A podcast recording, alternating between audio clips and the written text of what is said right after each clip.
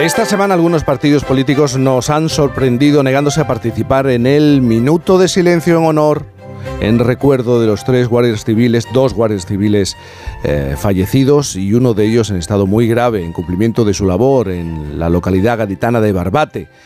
¿Qué es lo que nos está pasando? ¿Eh? Estamos, se pregunta Sabino, perdiendo la humanidad básica porque además de los guardias civiles eh, que fueron asesinados, precisamente por aquellos de quienes eh, les pedimos a la policía que nos proteja. Es posible que la ideología esté tomando tanto peso en la vida de algunos que les haga olvidar su conciencia más básica. Es decir, que la ideología esté pasando por delante de la conciencia, de la conciencia de humanidad. Sabino Méndez, cuéntanos.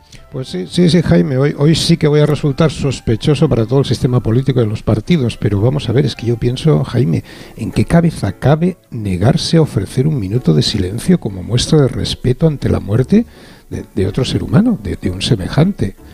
y más si ese semejante ha sido cruelmente asesinado por estar haciendo precisamente lo que esos que ahora le niegan su respeto le habían encargado, es decir, defendernos.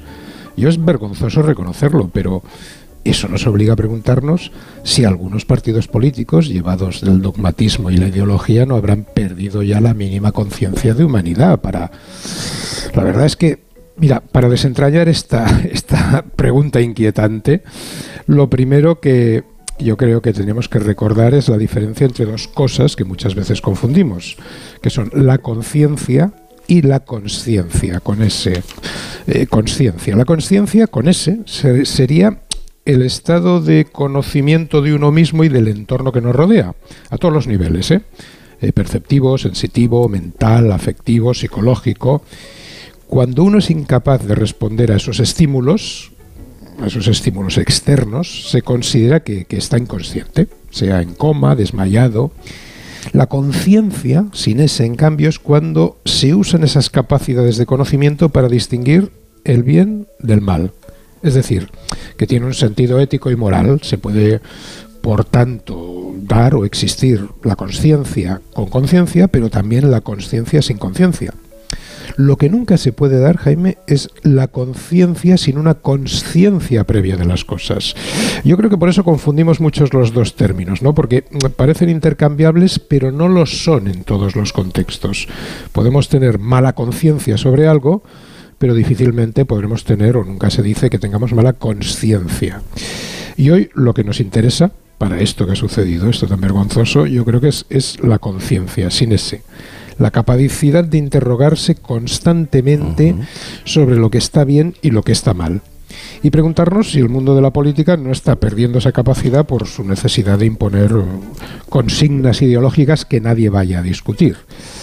Y es que lo característico de la conciencia es el constante examen, interrogarse sobre la bondad o maldad de las cosas, establecer un diálogo interior en libertad sin límites, la capacidad de dudar y hacernos preguntas. Bueno, eso es un poco como cuando nos hablamos eh, a nosotros mismos, ¿no? Nos hacemos preguntas, estamos solos y... Pues exacto, sí, sí, sí, eso sería su ejemplo más evidente, ese, hablar con, con, nosotros mismos para evaluar lo bueno, lo malo, lo conveniente, lo perjudicial.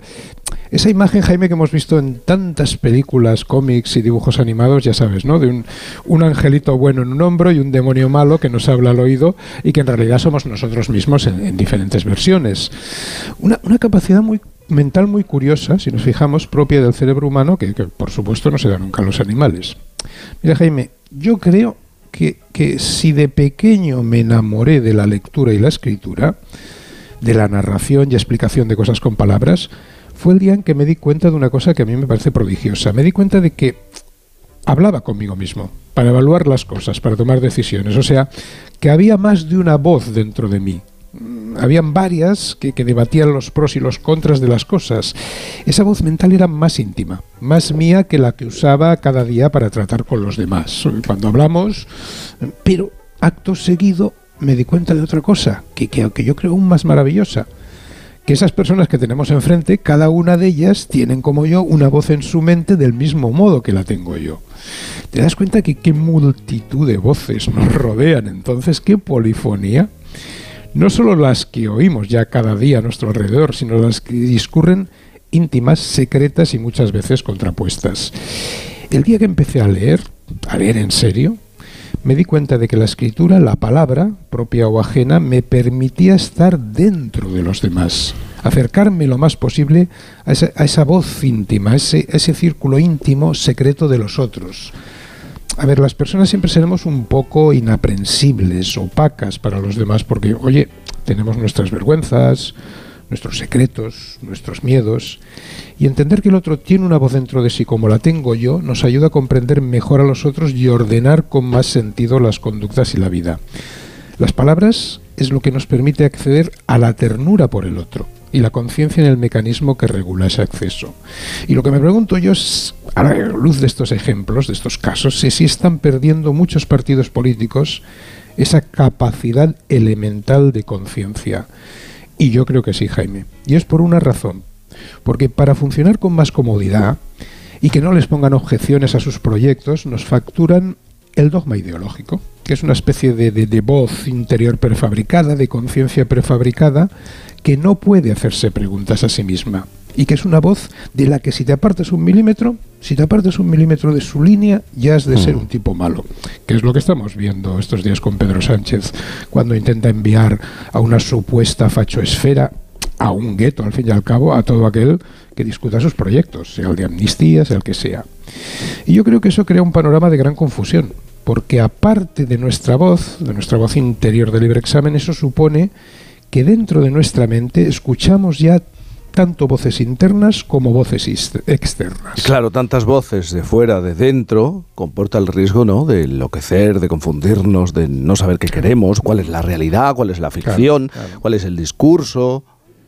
Pues fíjate, llámame mal pensado, llámame mal pensado, pero muchas veces pienso que eso es lo que precisamente persiguen algunos partidos políticos, tenernos confundidos, desorientados, no darnos tiempo a que consultemos a nuestro libre examen interior, a nuestra conciencia, para que así aceptemos con más facilidad las tesis interesadas que a ellos les conviene imponernos. No digo yo que esto pase siempre, ¿eh? Pero sí que me parece detectarlo en vilezas incomprensibles que desacreditan moralmente a cualquier partido, como este hecho reciente de negarse un, minuto de respeto al dolor de otro ser humano.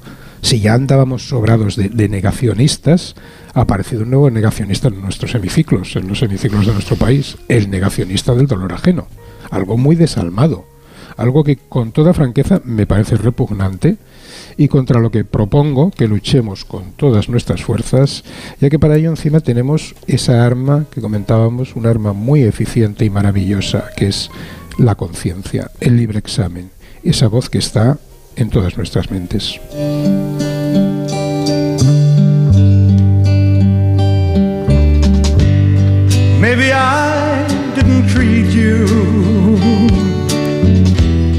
Quite as good as I should have.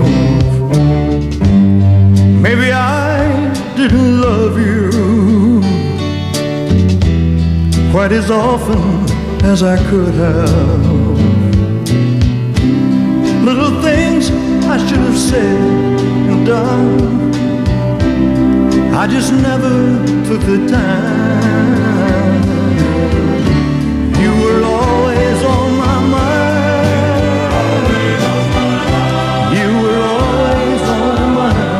Tu mensaje final ha servido para presentar esta canción, para recordar esta canción, Sabino. Yo creo que está clarísimo, porque la he escogido esta semana para ilustrar el tema por dos, que tiene dos vertientes, ¿no? Por una parte es una canción de Elvis que dice Always in my mind, siempre en nuestras mentes, y porque tiene una doble vertiente, es de alguna manera recordar a aquellos que murieron por defendernos, que estarán siempre en nuestras mentes, y luego hablar de esa voz, esa voz de la conciencia que dice eso, que siempre estará en nuestras mentes. Hay una versión muy buena también de Pet Shop Boys, pero escogido al gran, al rey, a la voz.